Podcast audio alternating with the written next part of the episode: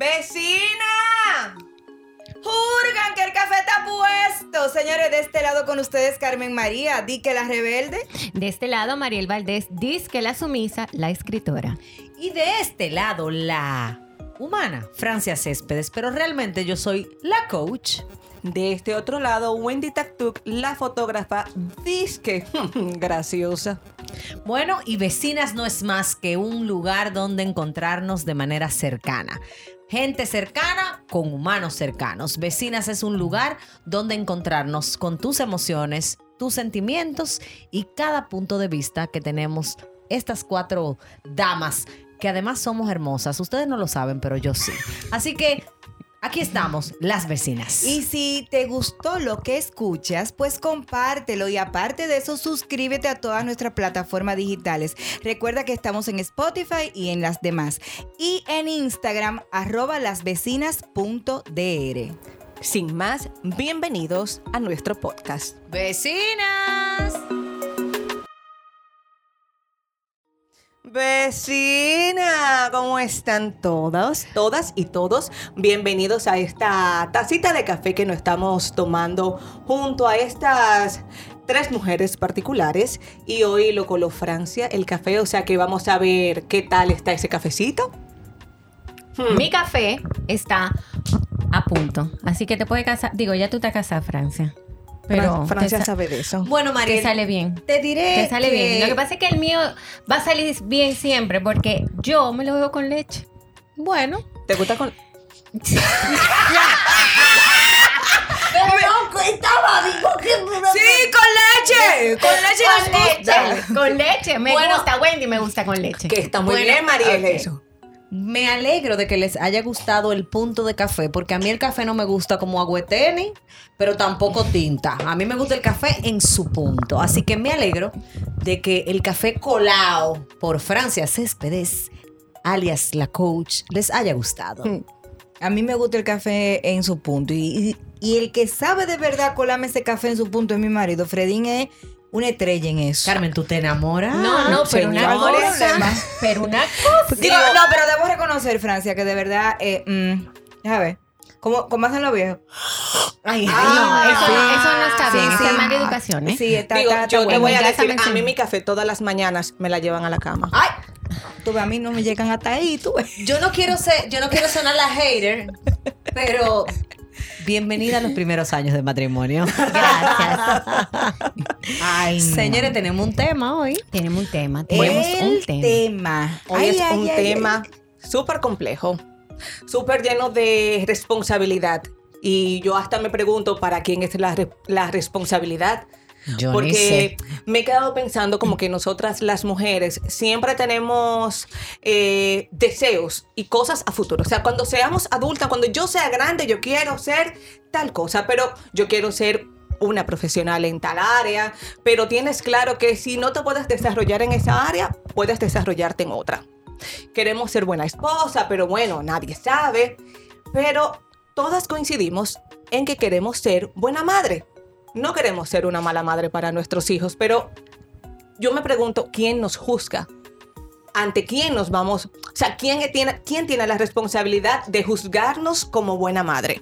Nosotras mismas, nuestros hijos, nuestra sociedad, nuestras amistades. Yo pienso que ¿Quién nos nosotras mismas. Sí. Yo creo que la primera que se de- determina o que se, se mete ese, como ese cuco, somos nosotras. Porque tenemos un preconcepto sobre la maternidad, cada una diferente. Pero Por- nosotras por- mismas. pero tú lo dices que el preconcepto es por las madres de nosotros. Yo creo que es la mayor influencia que, que tenemos es de donde venimos. Definitivamente.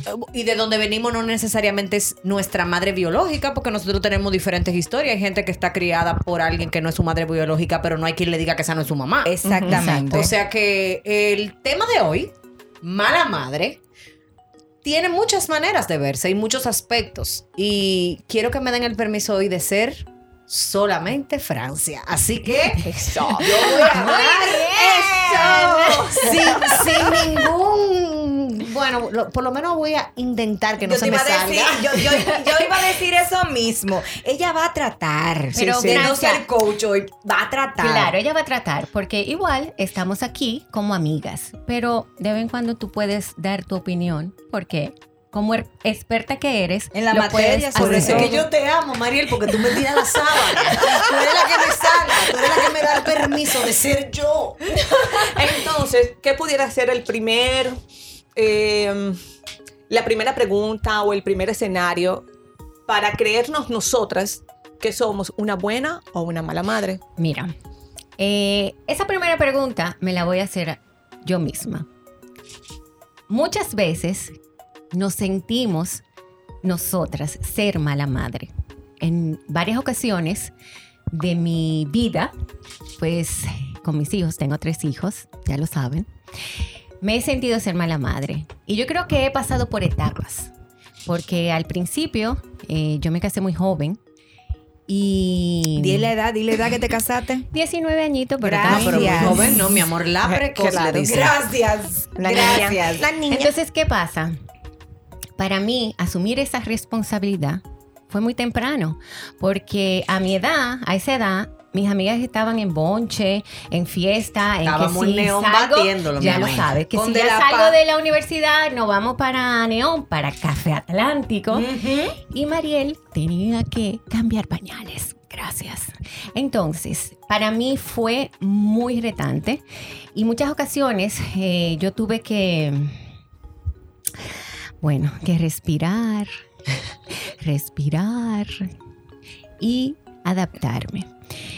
Digo que me sentí mala madre porque yo estudiaba, porque me propuse terminar mi carrera, aún con niños, y trabajaba. Y lo lograste. Lo logré, lo logré. Es bueno que se sepa que lo lograste. gracias. Lo logré a los 27, pero me gradué. Pero lo lograste. Entonces, nunca, es tarde, para nada. Exacto. Nunca es tarde, nunca es Exacto, tarde. exacto. Pero te digo que me sentía mala madre porque salía de la universidad a las 10 de la noche y mis hijos ya estaban durmiendo.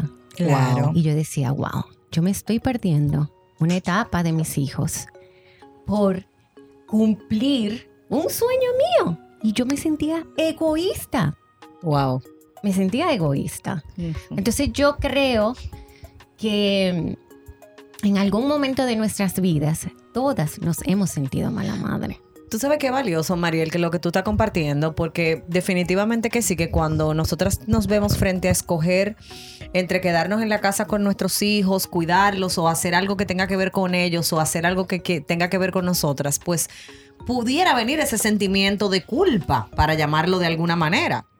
En mi caso, igual, eh, o digamos que un poco diferente a ti, yo tomé la decisión de que los primeros años de mi vida yo me los yo los iba a dedicar a mis hijas. Entonces yo me dediqué a mis hijas por completo. Yo estuve en la vida de ellas en todo. Yo estuve en el primer paso, en el primer papá, porque esos marvados Sí. dicen papá primero de mamá. Eh, y así. Sin embargo, cuando ya yo salgo para la calle a trabajar, que ya ellas tenían seis y cinco, Wow, grande. eh, Sí, yo duré mucho tiempo, Grande. yo duré bastante, casi siete años. Eh, eh, yo comencé a, a sentir que ellas estaban como no conectando con la idea de que mami no esté a toda hora, porque había un ritual.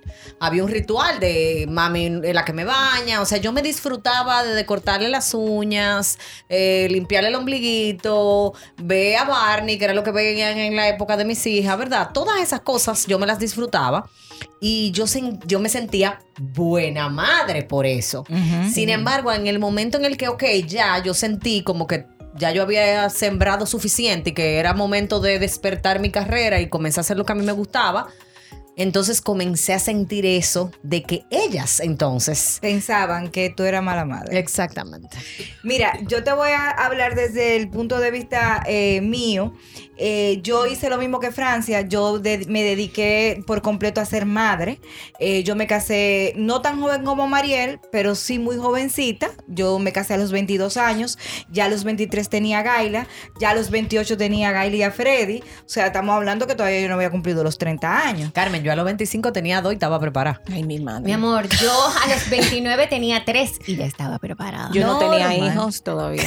Gracias, gracias. Vam- vam- vamos después con, con Wendy, pero mientras tanto, por ejemplo, yo sí decidí estar pre- ser una madre presente con mis hijos hasta el otro día. Literalmente hasta el otro día, cuando yo eh, empecé a conocer la pasión que se me despertó después de mis 40 años, que fue la pasión de comunicar, la radio y demás. Y ustedes no saben lo difícil que era para mí yo no poder ir a buscar a mis hijos al colegio. Por ejemplo, porque yo Sí. estaba acostumbrada a todas las reuniones del colegio estaba mami, a todos los paseos del colegio estaba mami, la que buscaba a los, eh, mi los muchachos del colegio era mami. La pero- amiga del portero. pero mi programa era al mediodía. Entonces yo a esa hora no podía buscar mis hijos al colegio. Y yo me sentía que yo estaba siendo la madre más mala de la bolita del mundo. Y como decía Mariel, hasta egoísta. Yo por Sí. perseguir este sueño que estoy cumpliendo hoy en día, yo no iba a buscar a mis hijos al colegio, pero... Si nos vamos para atrás, duré 15 años atrás buscándolo. O sea, ¿tú entiendes? No es que dije que, que era que nunca lo hice, sino fue que dejé de hacerlo. Y ya por eso yo me sentía mala madre. Sí, definitivamente hay muchísimos factores que influyen. Wendy, ¿y tú? Bueno, yo me siento como todas las anteriores. Más o menos. Más o menos Tú como- eres un híbrido. Sí, sí, sí, como todas las anteriores, porque, o sea, pasé como por todos los pasos. O sea, me pasé igual que Francia, pero yo no, no tuve mi hija jovencita, yo tuve a Mara a los 28, casi 28 años. Edad perfecta. Eh, sí, Edad fue muy perfecta. buscada, fue muy planificada, muy esperada, muy Todo tú, deseada. mi amor, todo tú. Todo Entonces- planificación, todo tú. No todo planificación, pero me hubiera gustado eh, que llegara antes, pero ella llegó en el momento justo, en el momento que tenía que llegar. Entonces, eh, pues siempre he trabajado de manera particular, entonces tenía eso a favor. Eh, yo estuve durante los primeros años todo el tiempo con ella, yo no tuve nana, yo nunca tuve nadie que me ayudara en la casa con ella. Igual que ella. Y todo lo hacíamos su papá y yo. ¿Qué pasa? Ya cuando entro al mundo y trabajábamos juntos, o sea, lo cual hacía que fuera más fácil. Pero ya cuando comienzo a independizarme un poco en el tema de la fotografía, que ya comenzaron los eventos los fines de semana, que ya comenzamos a Uy, tener un sí. estudio, entonces aquello era demandante, pues sí, comencé yo a tener una ausencia en la casa. O sea, a no tener una hora exacta para llegar. Entonces, ahí sí era un poquito complejo. Eh, a mí no se me olvida, una vez que Mar me preguntó, tendría algunos 6, 7 años, y me dice, mami, pero no hay otra fotógrafa que haga fotos. Ay, Dios mío. Morí. Sí, yo me Y imagino yo que, me que quedé te como- sentiste mal. Yo, o sea, yo, Dios mío, ¿qué es esto? O sea, porque de verdad, o sea, ya cuando yo llegaba a veces estaba durmiendo o si la invitaban a un cumpleaños, yo no podía ir porque yo estaba en otro cumpleaños haciendo fotos. Ay, Claro. Dios. ¿Entiende? Entonces, nada, explicarle, mira, sí, hay más, pero a veces quieren el trabajo de tu mamá, entonces a tenerle que explicar. Claro, tuve la ventaja de que ella veía, o sea, ella ha crecido detrás del lente como yo, entonces ella entiende perfectamente todo, o sea, todo el proceso. Valga la va. cuña que Mara ayuda bastante. Ah, no, no, mi amor, ella es una asistente, eh, súper bien. O sea, me ayuda con los sets, me ayuda a poner las luces, o sea, súper bien. Eh, y una vez, sí recuerdo cuando ella iba a hacer su primera comunión, me solicitaron que hiciera las fotos. Y yo me negué. Primera vez que yo digo que no a un trabajo. Y yo dije, perdón. Eh, en esta ocasión yo no quiero ser la fotógrafa, yo quiero ser la madre de esa niña Ay, que va a estar no en su evento. yo me engripo. De igual manera llevé mi cámara. Entonces pasé a ser la, La madre mamá. fotógrafa que estaba haciéndole foto a su niña. Pero eso me permitió podérmelo disfrutar porque ella estaba adelante. Entonces ella disfrutó el que yo estuviera frente a ella sin un compromiso con una cámara en mano. Entonces, ya hoy por hoy que ella está más grande, eh, o sea, ella me dice, mami, yo sé, yo reconozco el trabajo que tú haces. Eh, y digo, wow, o sea, como que no lo hice tan mal, no me puedo juzgar Claro, mala madre. claro. Pero yo creo que el reto se lo pone uno también. Eh, y mala madre no es nada más la que no te da un permiso para, para ir a algún sitio, la que no te compra, o sea, pensando qué pueden pensar los adolescentes Sí. o los hijos en general eh, de qué, porque uno es mala madre. O sea, yo me acuerdo que quizás en mi época, o sea, cuando yo quería ir a casa de una amiguita, no me dejaba, mi mamá no me dejaba. Claro. Y yo, "Oh, mami, y mil ideas y toda mil ideas en la cabeza.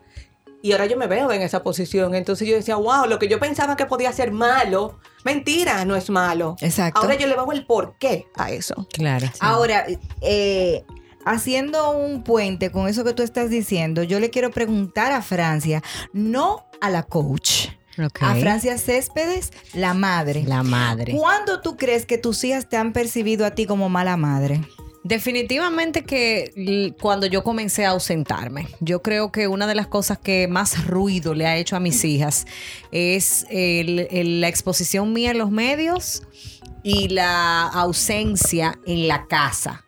Yo puedo decir, eh, y como estamos entre amigas, lo puedo decir, se oiga como se oiga, Claro. que yo he sembrado en el corazón de mis hijas. O sea, yo sé que ellas saben que somos cercanas y que yo estoy para ellas.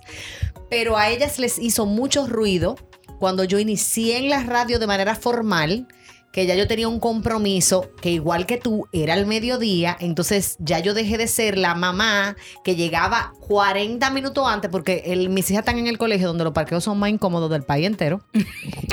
Entonces eh, yo llegaba 45 minutos antes, señores, esto es real, me pa- para buscar un parqueo cómodo. Y yo las esperaba. O sea, ellas salían corriendo Y ya sabían que y tú estabas ellas ahí. sabían que yo estaba ahí. Entonces, el, el primer día que yo entiendo, entiendo yo, que Rebeca y Valentina, no voy a mencionar a Gaby en ese sentido porque no, no creo que aplique, eh, que ellas se- me sintieron mala madre, fue ese día en el que yo dejé de estar en ese momento de buscarlas al colegio. Yo he hecho esta anécdota otras veces, pero ¿por qué no? Yo les preguntaba siempre, ¿y cómo le fue? ¿Con quién jugaron? ¿Y qué merendaste? Ay, no sé igual qué. que yo. Y un día Rebeca, me, mi maestra, mi gran maestra, eh, ya a mí se me hace como un nudito en la boca cuando yo hablo de Rebeca. Pero es que Rebeca es muy especial, todas son especiales, pero Rebeca es como la emocional, ¿tú ves? Rebeca llegó al carro, nos metimos en el carro y me pasó un post-it con las respuestas de No. las preguntas que yo le hacía. O sea, yo estaba tan Wow. mecánica. Y ese día fue revelador para mí porque ella me estaba diciendo varias Me cosas. imagino. Primero, tú, tú estás dejando de conectar con nosotros. O sea, tú andas ahora tan rápido que ni nos pregunta y, y- y al mismo tiempo, mira lo que tú quieres saber. Entonces yo pienso que ese día yo me sentí una muy mala madre. Dios mío. Marieli, ¿y tú con tus hijos? ¿Cuándo tú crees que ellos te han percibido a ti como mala madre? Mira, voy a ser muy específica porque si es por mis hijos. La mala madre es Mariel. No, no, no. es fácil. es aquí la mala madre. Trujillo. Pero te voy a decir, cuando lo sentí, fue cuando me divorcié. Eh, yo me divorcio y mis hijos, hay dos que son adolescentes y hay un niño porque tenía siete años. ¿Qué pasa? Yo era como Carmen y Francia, yo siempre estuve muy pendiente, yo siempre estuve muy presente en los colegios porque trabajaba con la familia. Entonces, ah, vengo ahora, tengo una actividad en el colegio. Claro. Al, al divorciarme, obviamente tenía que, que empezar otro estilo de vida. Un rediseño de vida total. Totalmente. Pero total. Entonces, el adaptarme o el adaptarnos costó.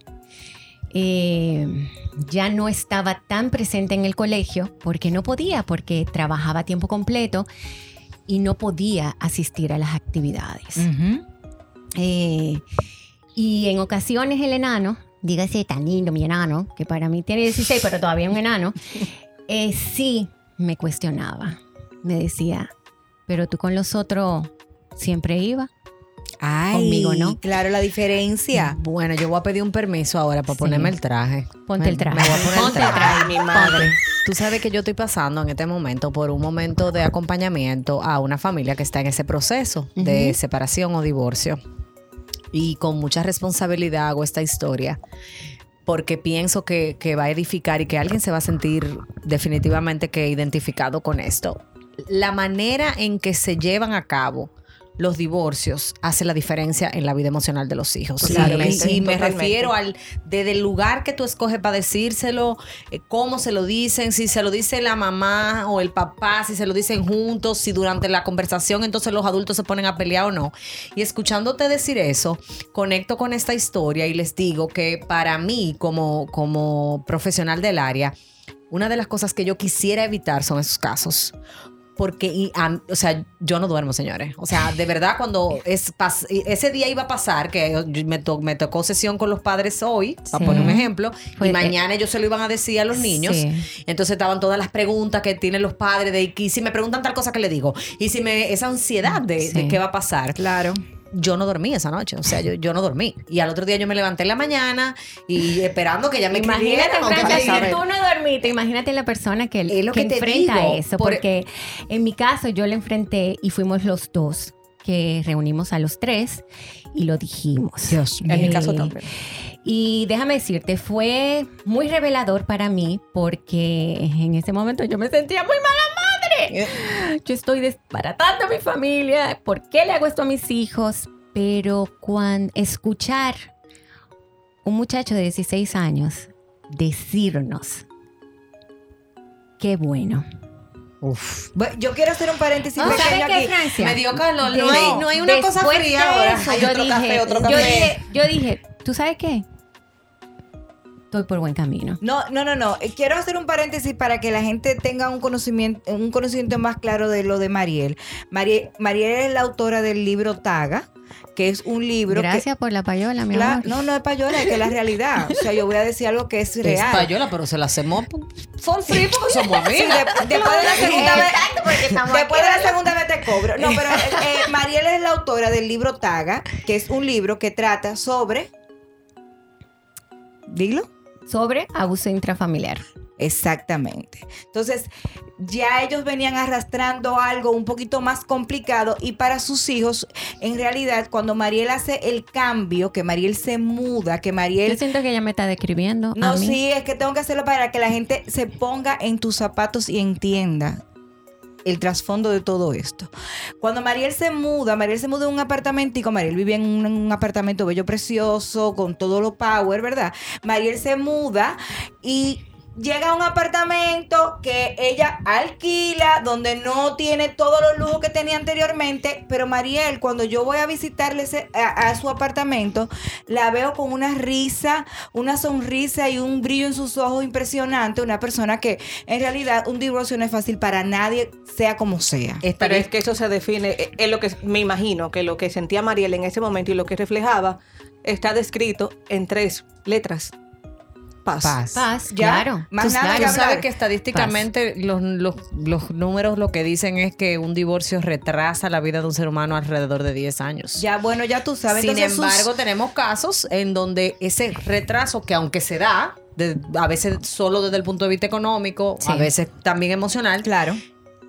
Conlleva un nivel de libertad o de liberación Claro. que vale la alegría. Acuérdense, señores, que yo tengo un compromiso Sí, sí, con sí, vale la dejar de decir que las cosas valen la pena. No, no, no, claro. Porque si va a valer la pena, ya yo tengo Pero que pena. no nos Claro. vamos a... No, no, no, es que ahí Ahí. es que voy. Mira que fíjate que vale la alegría que sus hijos, aunque ella pensaba que ella era mala madre, todo lo contrario. Sí, yo entiendo que... Pero ¿cuál es la media? O sea, Francia, tú como experta, que has tenido mu- muchísimas mujeres sentadas delante de ti, eh, ¿cuál es la media? ¿Cuántos, ¿Cuántos jóvenes o cuántos hijos pueden entender que uno es mala madre porque está tomando esa decisión de separarse? Porque creo que nuestra sociedad también ve como al padre, como que la mujer es la persona en la familia que es capaz de aguantar todo y tienes que aguantar todo. Mm, Lo que pasa es que mm, yo no pienso que hay una media de desde esa pregunta de si la si ven a la madre como mala. Los hijos lo que hacen es ver al que tú sufre menos como el malo. Mira qué pasa, eh, Wendy. Cuando los divorcios se dan, ya hay uno de los dos que se divorció emocionalmente hace años. Exacto. O sea, ya, ya tú tienes años divorciado, Exacto. emocionalmente hablando. Entonces, Exacto. cuando se va a consumar la separación, donde se, donde se va a partir la familia, donde, donde el matrimonio se va a separar, Ujú. Uno de los dos está, entre comillas, sufriendo menos porque viene sufriendo hace 10 años. Entonces, ¿qué es lo que los hijos per- perciben? Los hijos perciben, perciben frialdad, a Claro. veces perciben que a, a mami o a papi no le está importando. Entonces, no tiene que ver necesariamente con mala madre o mal padre, tiene que ver con la proyección que tú muestres. Entonces, yo siempre le digo a los padres que decirle a un hijo, eh, mamá y papá, se acabó el amor, es una de las cosas más, deta- más desastrosas que tú le puedes decir a un Ay, hijo. Dios mío. Y una de las frases que se usa mucho es que entre Esa. nosotros se acabó el amor. Tú le estás diciendo tantas cosas y ellos, de- además, depende de la edad que tengan también, pueden llegar a entender que ellos también tienen el permiso de que se le acabe el amor por uno de sus padres. Emma, mira, ese tema se merece otra reunión. Otra reunión, salita Mira, con café estoy de acuerdo. Ahora, fuerte, fuerte, No, ahora te voy a hacer la pregunta yo a ti. Ajá. ¿Cuándo tú, tú, tú has percibido? Que mis hijos piensan que yo soy mala madre. Exactamente. Mira, yo, yo voy a hacer la parte jocosa de esta reunión definitivamente porque eh, mis hijos... eh, de verdad, cuando me perciben mala madre, cuando yo le digo que no a algo, cuando no estoy de acuerdo con un permiso que ellos quieren, cuando le digo no me gusta esta juntilla que tú tienes con X persona, Ay, y ay, ay. después, te lo digo, y después vienen como, eh, como el perro del chavo con el rabo entre las piernas y me dicen, ay mami, es verdad, tú tenías razón, fulanita no era fácil, me hizo esto y esto y esto. O sea que en realidad yo soy la parte jocosa de cómo yo he- eh, cómo mis hijos me han percibido a mí de mala madre. Porque, eh, o por ejemplo, eh, yo le digo, eh, ya son las nueve, apáguenme la televisión. ¡Ya yo no te quiero! ¡Tú no me amas! Bueno, pero permiso, permiso, espérate, espérate, espérate, espérate, porque espérate, me voy a poner el traje de nuevo porque que me lo quito y me lo pongo. Emma, Tú no tienes me voy a poner permiso, ningún traje, tú tienes no me voy a poner permiso, ningún tú traje. tienes Voy a permiso. hablar como Francia. El hijo mío que me diga a mí, yo no te quiero, tú eres mala. La única respuesta que vas a recibir de mí es, ¿se te molestan los dientes en la boca? ¿Has llegado a un momento de entender que no necesita dientes para sacártelo de una sola tabanada?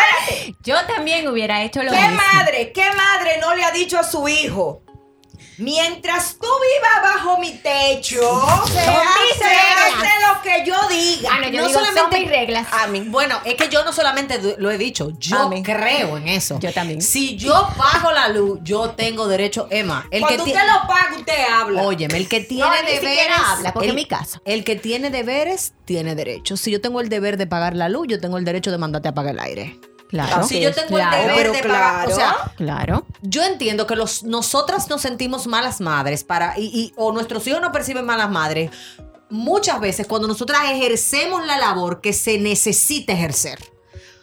Por diferentes cosas, como tú decías, Wendy, porque tú comienzas a percibir que hay una amiguita de mar, o yo comienzo a percibir que hay un amiguito, o tú, cualquiera de nosotras, que no es la junta. Ahora, Ujú. nosotras también tenemos que ser conscientes de que muchas veces le mandamos mensajes equivocados A los hijos. a los hijos con ese tema de los amigos, porque no queremos que nuestros hijos tengan tales tipos de amigos, pero nosotros sí lo tenemos. No, no, no, es que, Es que hay que predicar con el ejemplo, Mira. Francia, Claro. ahí vamos, exacto, ahí vamos con la coherencia. Con la coherencia y aquí, gracias a Dios, en este grupo de amigas somos coherentes todas. Pero mira, un ejemplo que te voy a dar rapidito. Todo aquel que ve mi familia en las redes sociales, en la vida, en lo que sea, dice, esa familia lo que tía, esa familia que sé yo qué. Pero, eso es verdad. pero yo no he dicho que Ay, no. no estamos diciendo Ustedes nada tienen que que, no hacer un reality verdad. de esa familia. La familia. Millonarios se hacen. Pero al final, en, lo el, en el fondo, en el fondo, foto. de- de- de- desde el punto de vista de otras personas que ven mi familia como una familia loquetía y media hippie, qué sé yo qué, yo puedo darme el lujo de decir que Fredín y yo hemos hecho buen trabajo con mis hijos. Porque a veces ellos me sorprenden a mí con una serie de cosas, de, de cosas de, de los valores que nosotros le hemos tratado de inculcar a ellos, que en, en algún momento que se le trató de inculcar, ellos se molestaron con nosotros y nosotros para ellos éramos los peores padres del mundo, porque mala madre puede ser también mala mal padre, o sea, vamos a estar claros. Claro. Eh, y después, quizás cinco años después, tú ves que ese muchacho te salta con, con algo que tiene que ver con eso que tú le llamaste la atención, dándote la razón. Tú dices, no, ya, yo Sí, te pero- paga. Pero es que maduran. Claro, es que madura, claro. es que hasta por Es el hecho de que tú le digas a tu hijo, La madurez. eh, no vas a salir por esto, por esto y por esto, y, y te digan que no, años después, o se ven, o, sea, o se ven repitiendo la exacto, acción, exacto. o ya en una juventud, pero más adulta o más madura, entienden el porqué. Wendy, pero ¿sabes lo grande del caso? Tú diciendo eso, me, me, me fui a una vez que yo le pedí permiso a mi papá, que yo quería ir para una fiesta en el Country Club. Los sábados había un rock time en el Country Club que el, el DJ era Franklin. cédula. Que era Franklin Ben Cosme. Sí, que. Y déjame decirte que ese sábado voy yo donde papi. Ese día nos pasamos el día en la piscina y íbamos en la noche otra vez para allá, para el rock time. Que, que tú no te apagas, Carmen. Y le digo yo. Y, y- Ella era patica y caliente. en mi época, en mi época se le pedía permiso a los papás, porque yo en mi casa no sucede así.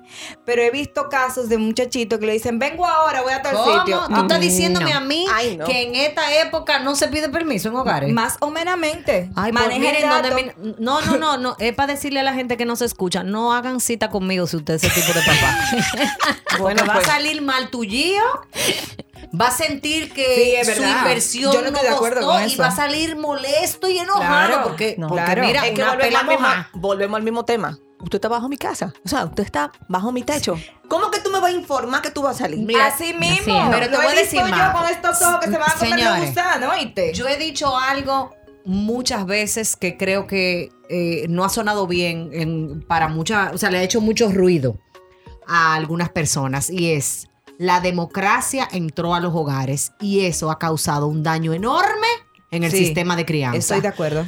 Ah, no, porque en las democracias, en la democracia gana la mayoría. Aquí no, mi amor.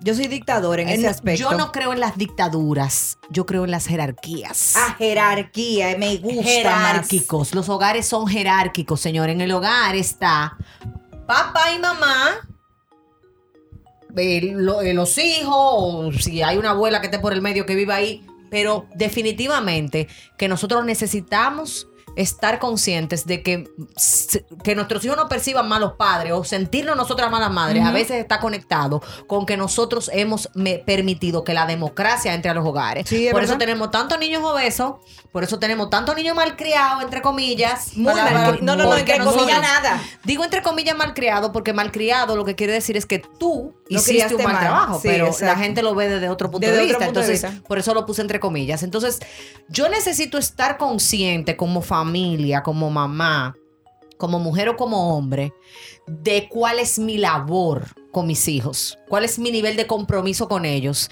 Que ellos no me quieran. Más, yo digo que si el, el día que tu hijo te dé te uno- una cortadita de ojo, di, yes, lo estoy haciendo bien. Ese día que tú lo incomoda, es ese día que tú estás formando su carácter. Eso es porque así. Sí, sí, eso sí. es parte de la vida.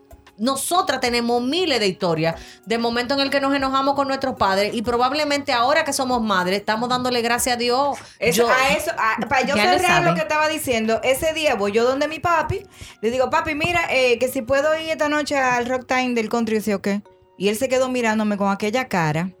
Y él me dice, eh, no. Y ya tú sabes, 16, 17 Ah, años. no. Ay. Pero ¿y por qué no? Porque yo, tú me dejaste. ¿Por qué no? Pero eso no es una razón porque tú supiste que Sí, porque tú naciste en la generación pasada, pero tú eres de esta generación. Tú supiste y mi papá me dijo, ¿cómo que no? Porque no, no es una razón. ¿Tú quieres que yo te dé una razón? Porque usted es una señorita y ya usted estuvo el día entero en la calle y usted no es una mariposita de lámpara para estar en el medio ni es como el arroz que tiene que estar Bien. siempre. Así mismo, no se me olvidan esas mariposita de palabras de mi papá. Pero tu ¿eh? papá era muy fina porque la mía lo único que decía era, ¿por qué no, no es una razón suficiente para ti? No, qué pena, porque es la única que tengo. Ah, no, Oh, no, no. Mi papá, mi papá siempre fue Tu chulo. mamá y la mía se deben de. Mi papá siempre fue muy chulo. Y, y no se me olvidan esas palabras. Usted no es lámpara, usted no es mariposa de lámpara para en el medio ni arroz tampoco. A mí me, a mí si a me, a mí me dejaban en el limbo. Era, o sea, yo quiero, papi, yo puedo ir a tal sitio, mami. Habla con tu papá. Eso es un pique. Entonces el pique que te manden de ping-pong. Sí, entonces Eso sí me papi, quilla, Entonces eso me yo quilla. quiero. Ah, yo no sé, habla con tu mamá. Y De tú pero ya ella me mandó para acá. No, yo no sé, habla con tu mamá. ¿Sabes que Entonces, eso es un no, verdad? pero por supuesto, entonces yo volví a donde mami. claro. Bueno, yo le quiero dar- Papi no sabe.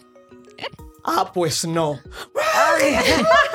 Mira, a mí me decían no y me acuerdo que vivíamos en un apartamento donde había una terraza y yo me sentaba en esa terraza a llorar y mi mamá pasaba, abría la, la puerta y me decía, mi amor, llorar le hace bien al alma. Y volví y cerraba. Y yo, Ay, no, no, no, de verdad. ¿Y qué pasa? ¿Qué pasa? Por ejemplo, yo en el estudio Ajá. eh, tengo todo tipo de madre. Tengo todo tipo de madre. eh, y voy a permitirme decir que me, que me he puesto en la posición en que me toca a veces juzgar alguna mujer si es buena ma- madre o si es mala madre. Porque Sobre todo me cuando viene un muchachito y te rompe una cosa en eh, el... sí, gracias, gracias, Francia. O sea, porque, por ejemplo, desde mi punto de vista, yo puedo tener un set muy lindo, Ay, ay. todo muy delicado, y llegan esos niños. Ay, tú le en prendiste el que- a esta. ahí, mi amor, mira, no, no, no, no sea, ¿no? Entonces, tú ves esos niños que la madre le dice, ya tú sabes lo que hablamos, no se toca, tal cosa, y el niño, dentro de su chulería, Sí, eso es El aquí en la niño- sala que está sonando el teléfono. Señores, pero en la casa suenan los teléfonos. Claro, de pero Entonces, el niño, con toda su chulería eh, y con su curiosidad como niño, mantiene la obediencia.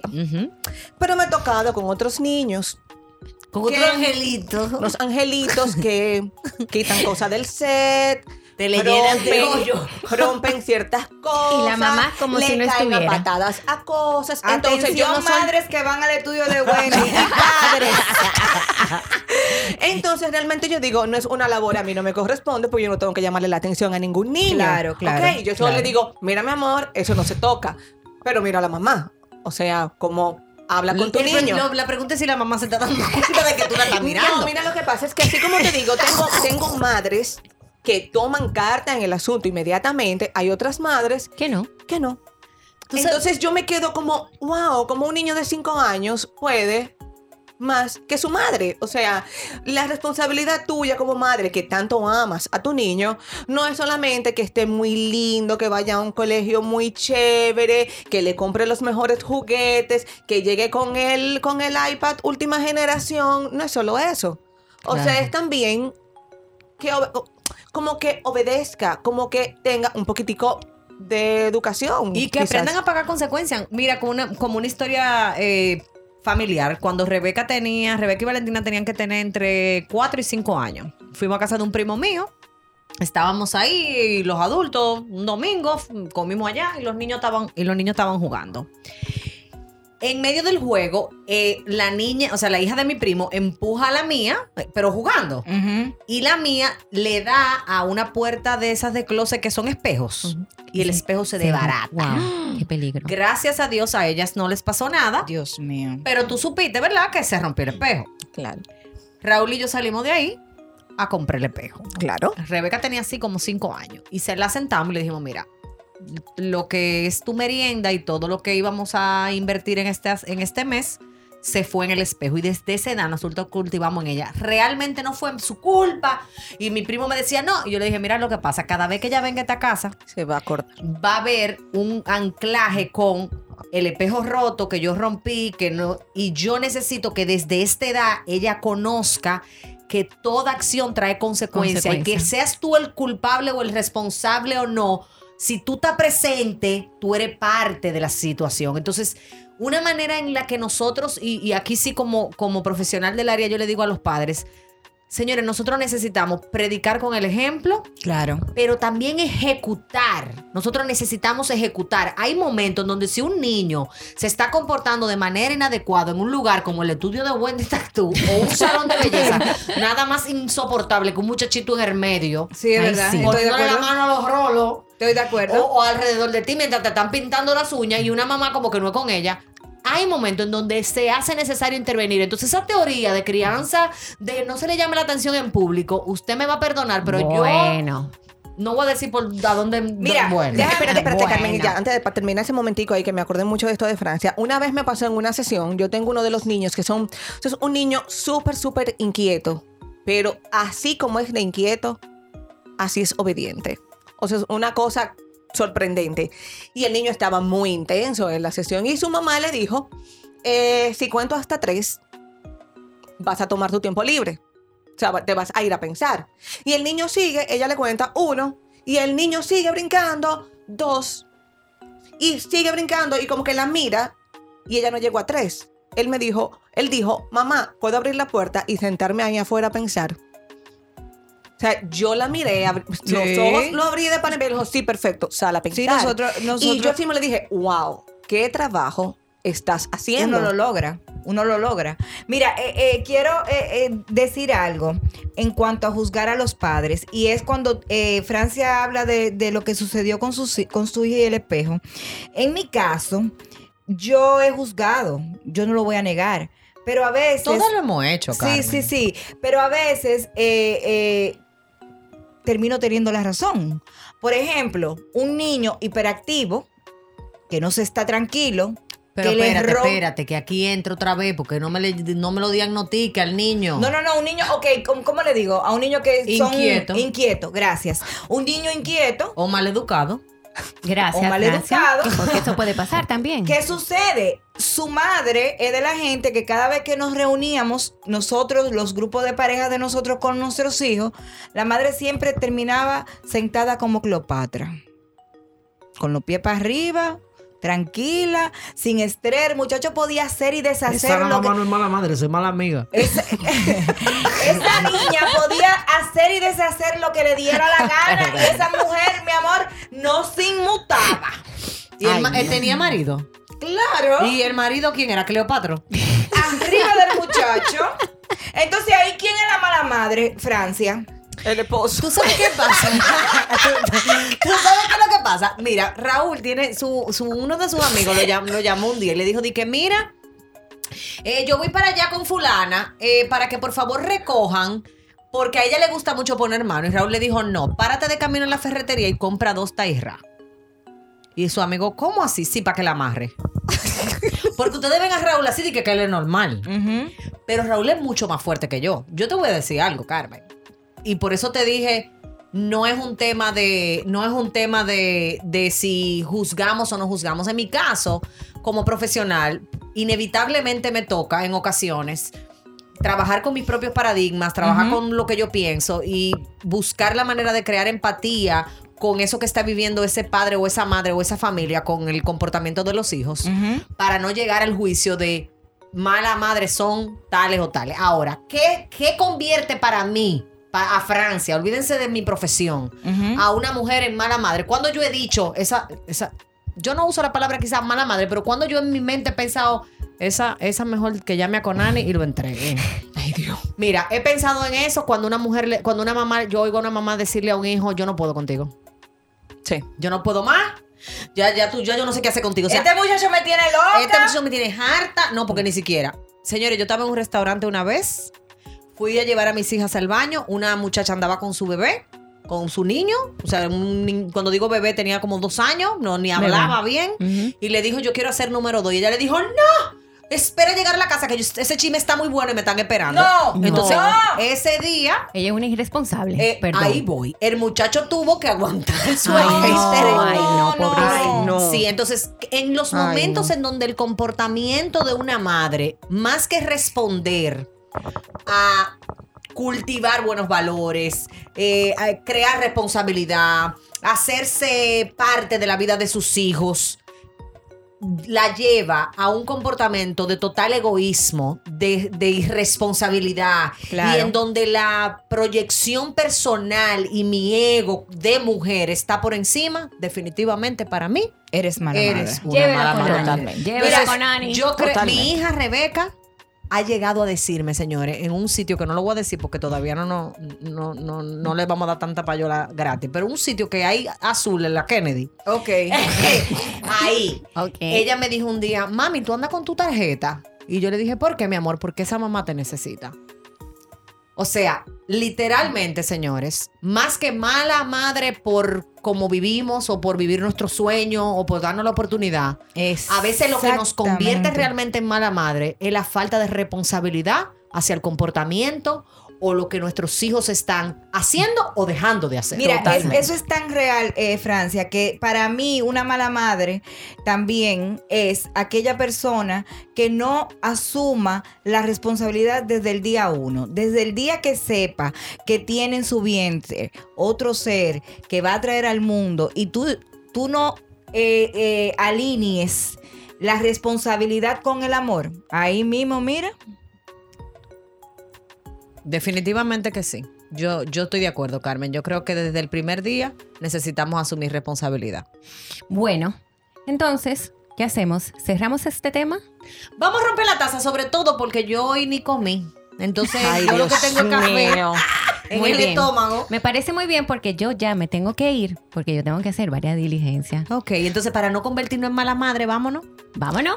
Pues nada, ya ante toda esta exposición que hemos tenido, ante todas estas vivencias que hemos compartido con ustedes, pues nada, nos queda solo decirles que las esperamos y les esperamos en nuestra próxima juntita de vecinas con nuestra taza de café en mano.